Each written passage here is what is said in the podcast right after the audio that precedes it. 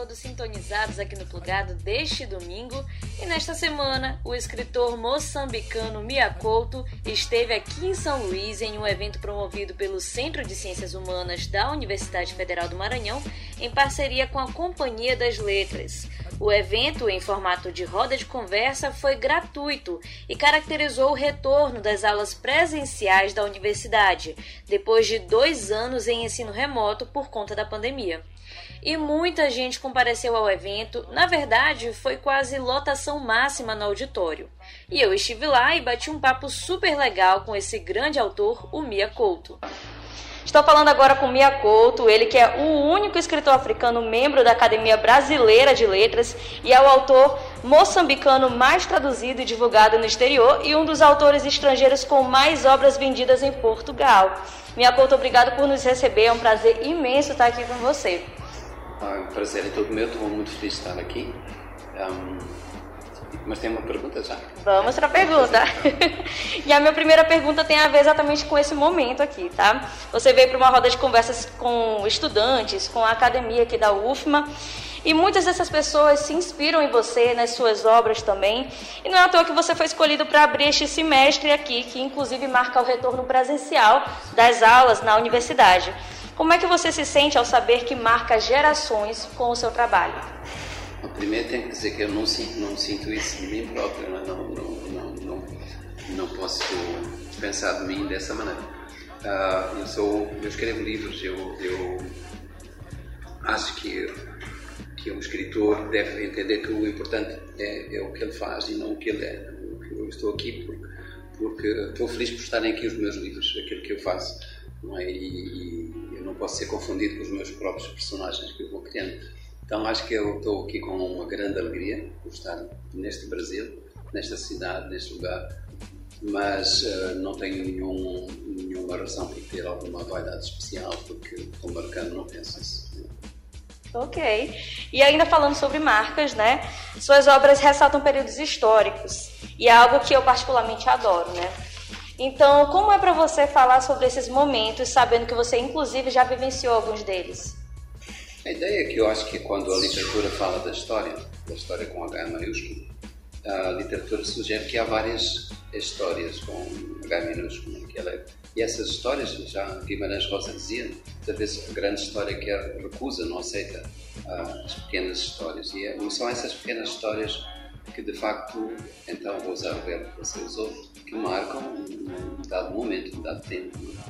E aí acho que o, o historiador e o, escritor concorrem para o mesmo para o mesmo trabalho que é que é digamos assim inventar uma versão ou várias versões, deve ser assim, várias versões do que é que foi o passado e do que é que está a ser o presente. Então eu queria que você comentasse um pouco sobre isso. É.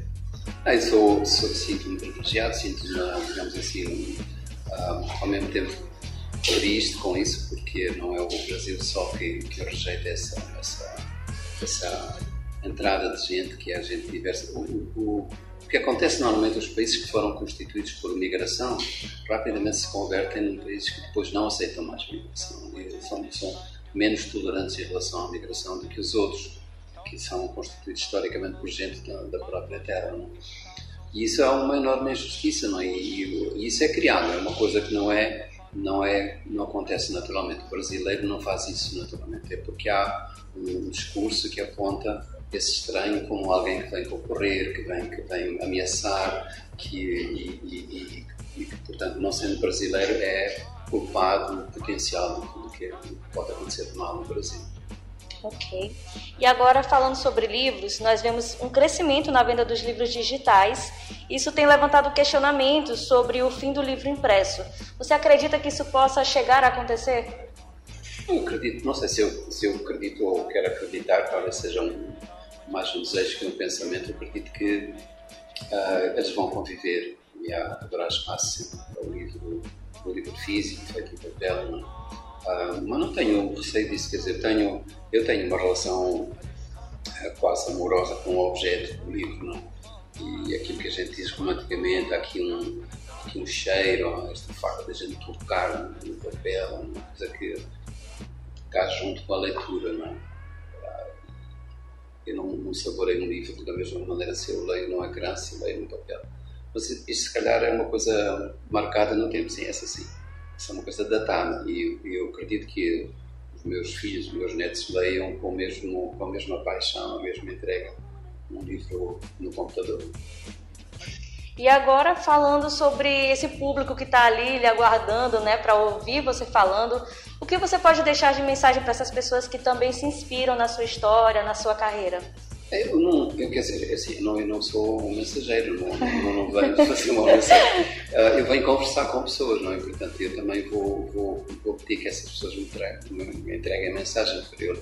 Acho que é uma troca, não, não há aqui um, não há aqui alguém que vem, que vem fazer uma, trazer alguma verdade especial. Mas, mas quer dizer, eu quero muito que haja essa, essa conversa aberta, livre. Ok, muito obrigada de verdade por me receber. E a gente aguarda você novamente aqui no Brasil, aqui em São Luís também, tá? Muito obrigada. Eu virei, com certeza. É o risco de eu ficar aqui mesmo para sempre. obrigada. Tá aí, pessoal. E para quem não conhece ainda o trabalho do Mia Couto, vale muito a pena. Algumas de suas principais obras são Terra Sonâmbula, Antes de Nascer o Mundo, O Último Voo do Flamingo e por aí vai. Eu espero que vocês tenham gostado. Um bom final de semana a todos e até mais. Bárbara Liz para o Plugado.